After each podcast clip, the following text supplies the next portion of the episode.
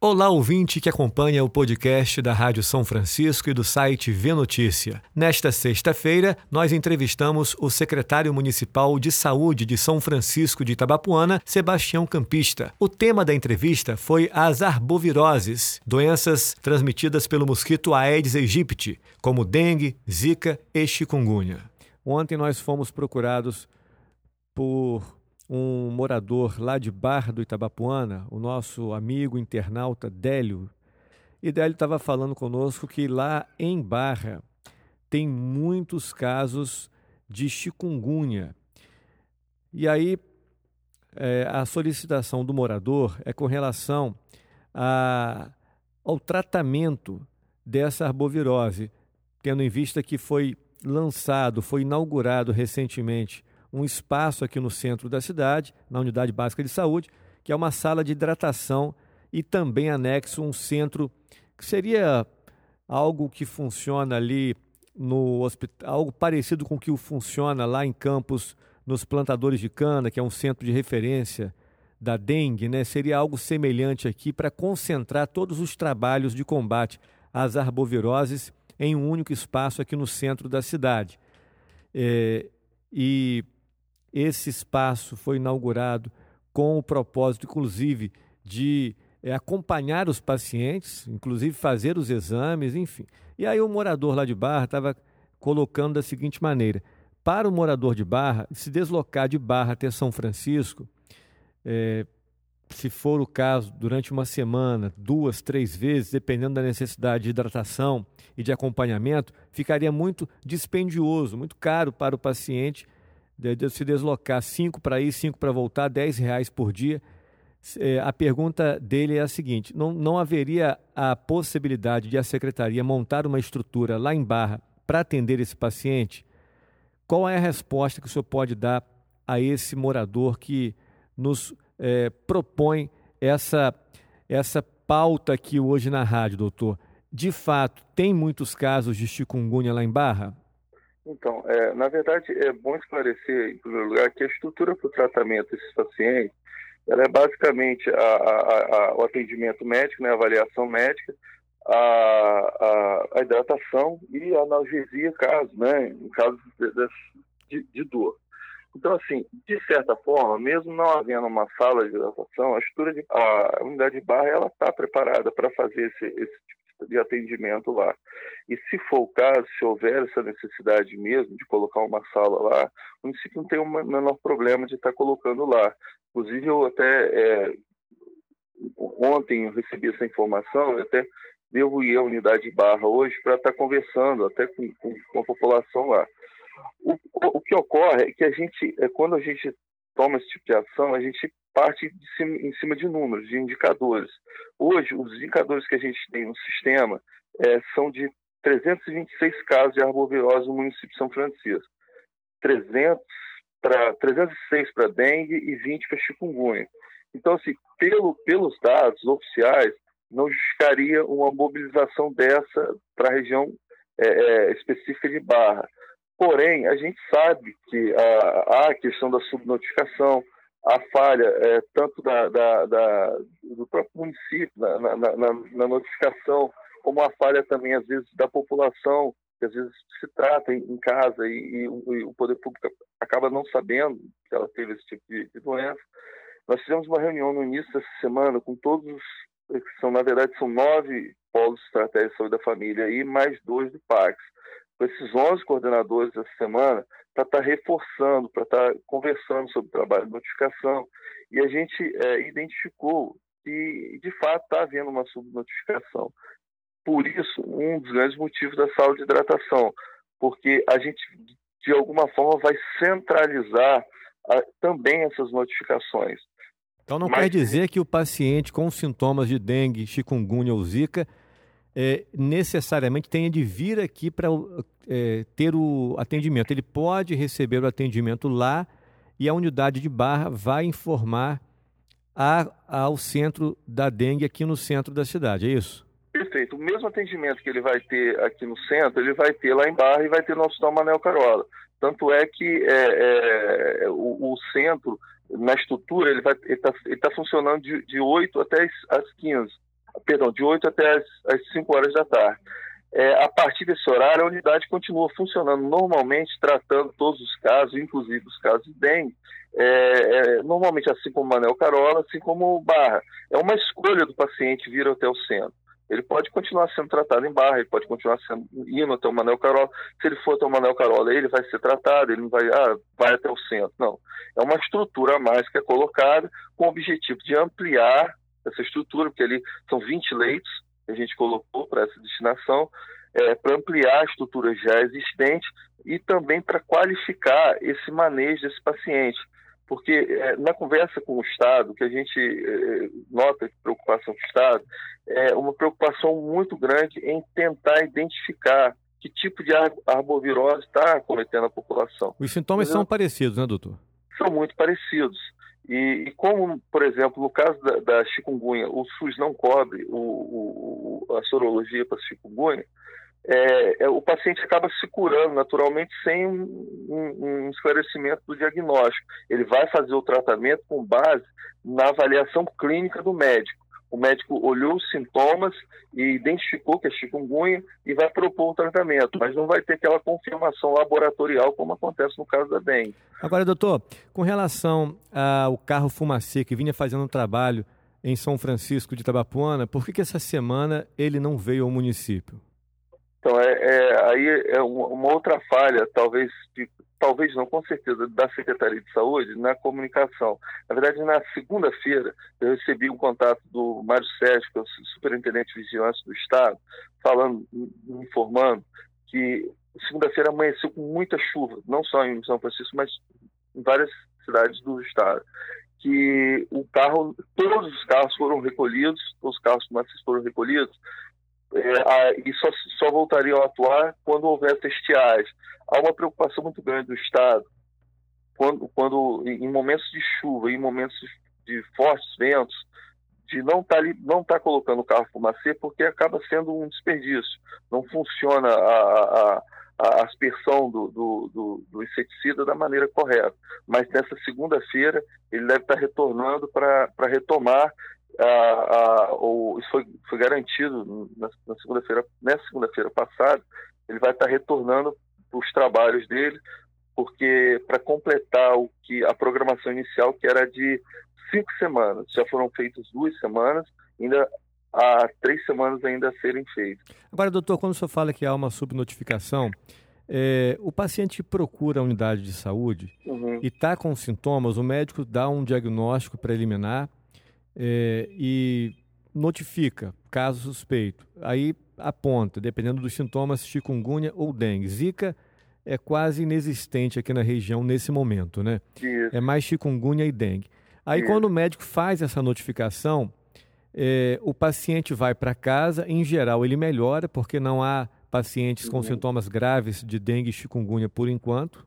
Ou, uhum. ou, ou eu estou enganado? Desse, dessas mais de 300 notificações que o senhor citou aí, teve algum paciente grave?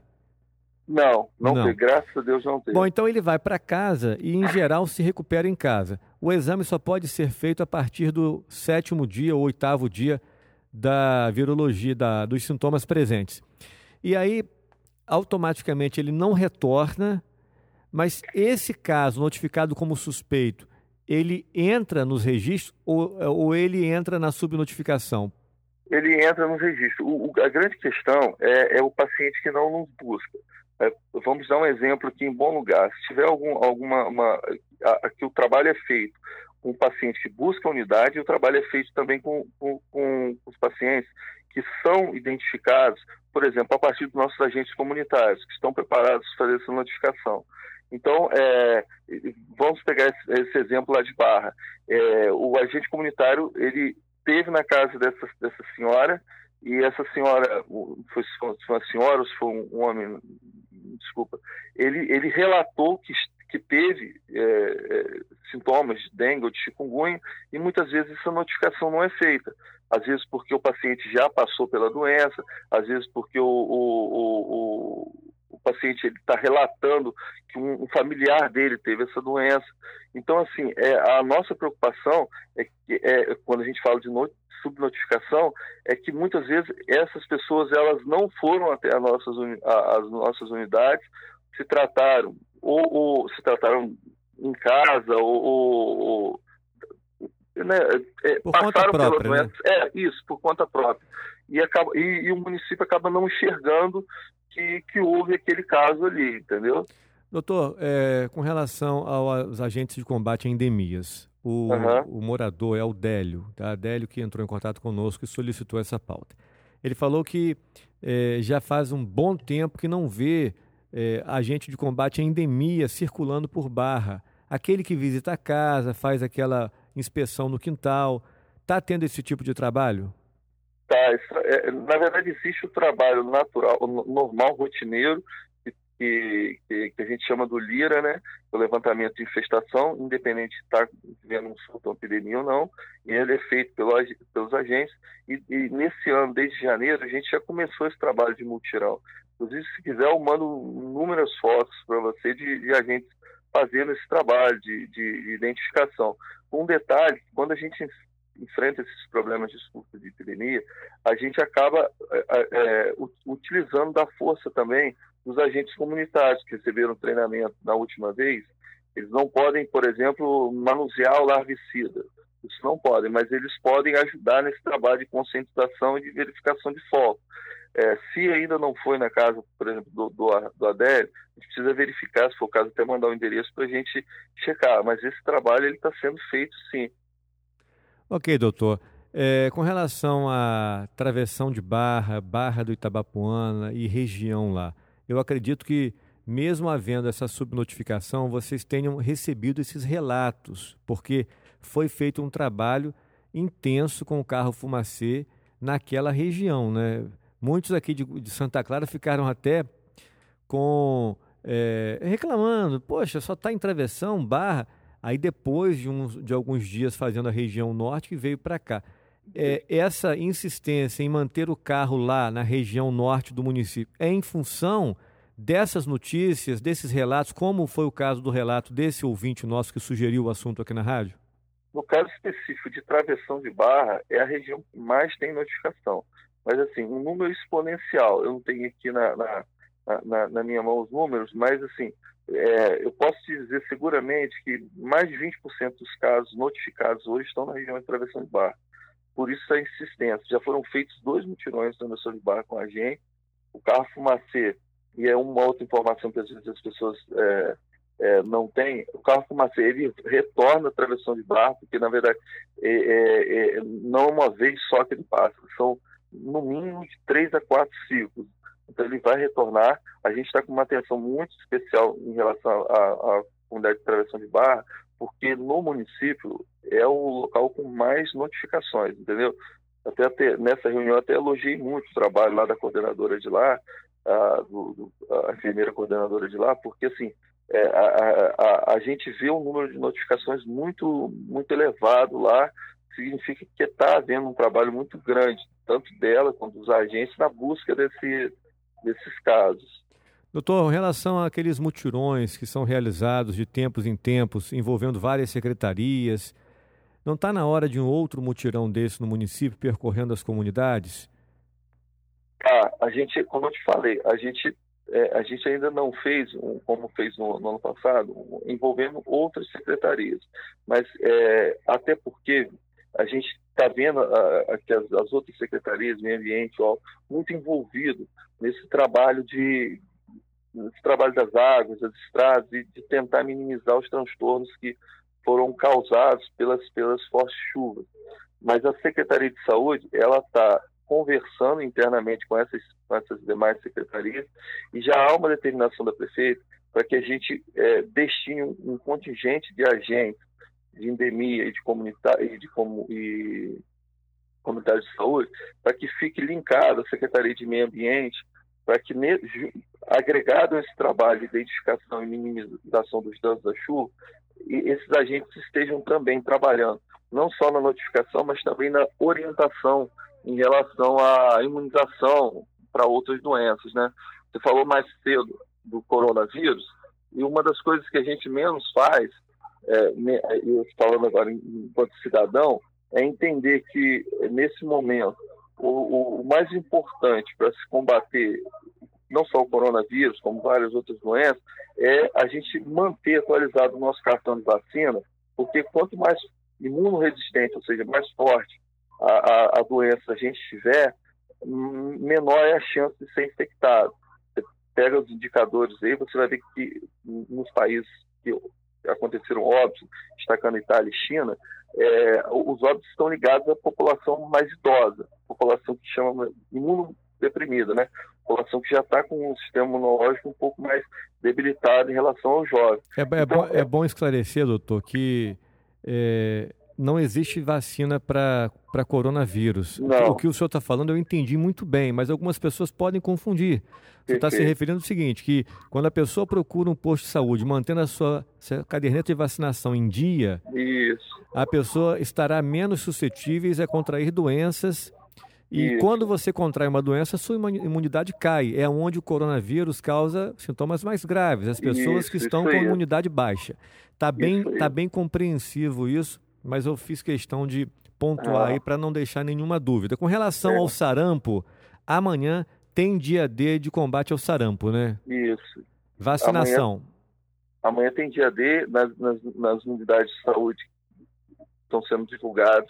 É, praticamente todas as unidades de saúde vai ter o dia D, que vai funcionar de 8 às 17 também, fazendo a imunização da, né, da, da população alvo definido pelo Ministério da Saúde. Agora, é, muitas pessoas têm dúvida se tomaram ou não a vacina, a, a caderneta de vacinação já se perdeu há muito tempo. Enfim, é, muito provavelmente algumas dessas pessoas estão tomando sem necessidade, mas na dúvida, tem vacina para todos os adultos? Qual a recomendação do Ministério da Saúde com relação a isso, doutor? É que na dúvida busque a, a, a, a busque a unidade porque muitas vezes ela não tem a, a caderneta da, de vacina, mas a unidade tem, tem o registro, tem o registro que ela tomou em algum momento aquela vacina. Então, assim, é, para você ter uma ideia, é, o próprio Ministério da Saúde em relação ao coronavírus antecipou a vacinação da gripe para nesse trabalho de tentar fortalecer o sistema imunológico do paciente. Então, assim, a gente sempre recomenda, está em dúvida, vá até a unidade de saúde, esclareça, tenta, tente conversar, porque às vezes ela não tem essa informação, mas a unidade de saúde tem, o setor de epidemiologia, perdão, o setor de imunização tem essa informação. Então, na dúvida, a gente recomenda que vá até a unidade buscar essa vacina. Lembrando que a imunização contra o sarampo tem como público-alvo crianças entre seis meses até adultos de 59 anos de idade. É uma faixa etária extensa, né, mas que está aí é, sendo divulgada amplamente pelo Ministério da Saúde. Então, se você tem entre seis meses até 59 anos de idade, deve ir até o posto de saúde mais próximo onde há vacinação aqui em São Francisco para se imunizar. E a vacina já está disponível. Caso você tenha condições de comparecer hoje, vá. Não espere até amanhã. Amanhã é o dia D, em geral, um dia específico, né? Para quem trabalha durante a semana, quem não tem condições de ir durante a semana, mas a vacina está disponível, né? Durante toda a semana, né, doutor? A vacina fica disponível durante toda a semana. É, o Ministério da Saúde faz essas campanhas como é, mais para questão de alerta, tentar concentrar e colocar os finais de semana por conta da população que trabalha, enfim. É um dia D de conscientização, um dia D destinado à vacinação, nesse caso contra sarampo. Doutor, um abraço para o senhor, muito obrigado pela entrevista, tá? Agradeço ao Délio Júnior, lá de Barra do Itabapuana, pela sugestão da pauta, o alerta aí para o aumento de casos de chikungunya em Barra do Itabapuana. A partir deste alerta, com certeza a Secretaria de Saúde vai dar uma resposta aí no que prometeu o secretário de é, buscar ir à Barra, talvez hoje ainda, né, né doutor? Isso, isso. Eu, eu agradeço o espaço da rádio aí, que é sempre muito importante, é, tá, tá conscientizando e só reforçando aquilo que você já falou. É, a, o fato do, do centro de hidratação estar tá funcionando no centro não implica que o, os pacientes não é, possam continuar sendo atendidos nas suas unidades normalmente. Ok, Muito obrigado, um bom dia. Fica com Deus, um abraço. Você também. Tá aí o secretário municipal de saúde, Sebastião Campista, conversando conosco aqui na rádio São Francisco FM. Agradeço ao secretário pela entrevista. Bom, com relação aos locais de vacina, neste sábado, a imunização acontecerá nos seguintes postos: Clínica da Família Germano Barros Delgado, no centro, Unidades Básicas de Saúde de Barra, Bom Lugar, Travessão, Praça, Guaxindiba, Gargaú, Imburi, Santa Clara, Floresta, Estreito e Buena.